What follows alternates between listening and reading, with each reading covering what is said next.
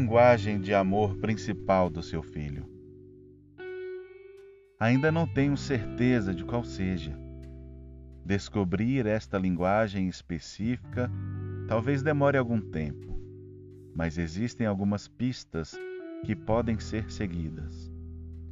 Este é o nosso capítulo detetive, no qual o ajudaremos a descobrir a linguagem de amor principal do seu filho. Antes de você começar a descobrir estas pistas, entretanto, vamos considerar outra razão crucial pela qual vale a pena fazer esta descoberta. Nós mencionamos que falar a linguagem de amor principal do seu filho ajuda-o a sentir-se amado. Quando seu filho se sente amado, quando o tanque emocional dele está cheio, ele torna-se mais flexível e obediente.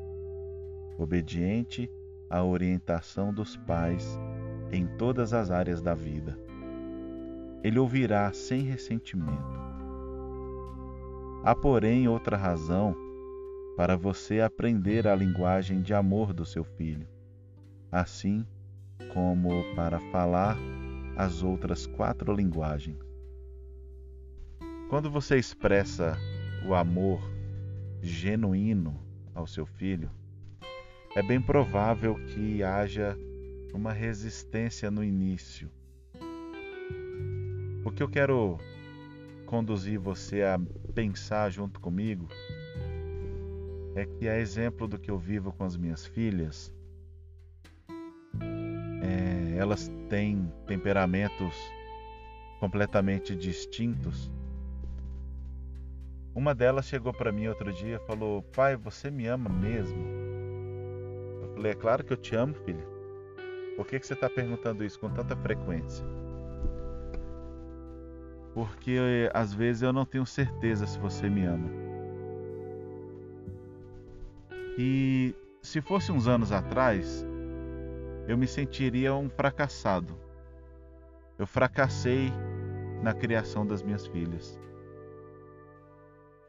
Porque se ela chegou ao ponto de perguntar para mim se eu realmente amo, porque ela não tem certeza, a culpa é minha. Mas eu resolvi ultrapassar essa barreira e entender que não, a culpa não é minha. Cada indivíduo, seja ele criança, adolescente, adulto, idoso, ele ele precisa administrar suas emoções. No caso da criança e do adolescente, até mesmo do jovem adulto, cabe aos mentores, os mais velhos, os pais conduzirem. Então, eu tive que perguntar para minha filha qual seria a linguagem de amor para ela. Eram palavras de afirmação? Será que ela sente necessidade de ouvir isso? São presentes? Tempo de qualidade? Qual seria a linguagem de amor da minha filha?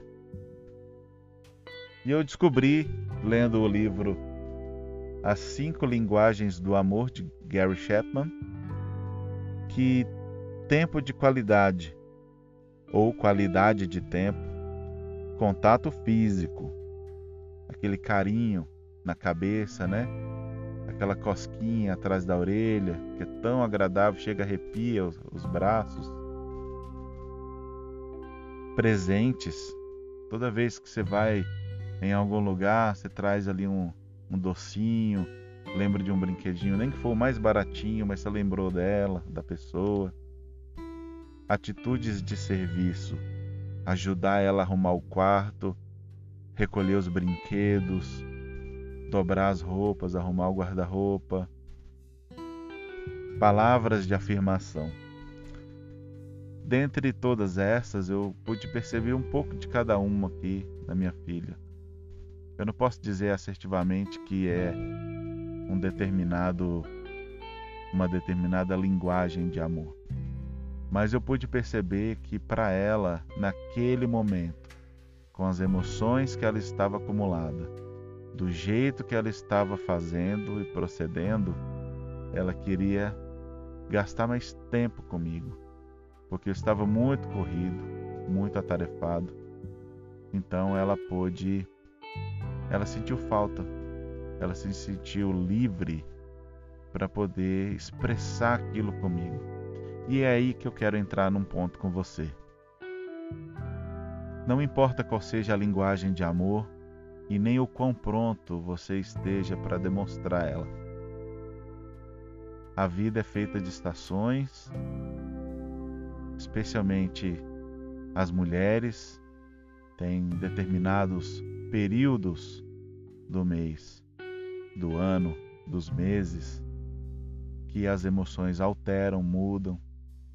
E saber lidar nisso, com isso desde a infância pode ser libertador para ela. Então, tratando com a minha filha, eu pude perceber que para aquele momento ela queria passar mais tempo comigo. Teve outras situações que ela queria presente. Teve outras situações que ela preferiu fazer outras coisas. Então eu pude ajudar minhas filhas, a minha filha no caso, a Ana Júlia, com isso. Nesse momento, desse ponto e dessa forma. Com a minha outra filha é totalmente diferente, até mesmo pela diferença da idade, pelo tempo que elas elas estão juntas ou separadas, tudo isso influencia. E eu pude perceber como que os adultos também têm essa necessidade. A minha esposa também é dessa forma. Muitos casamentos acabam não é por incompatibilidade de gênero. Os casamentos acabam porque nós não nos preocupamos em saber qual é a linguagem de amor do outro.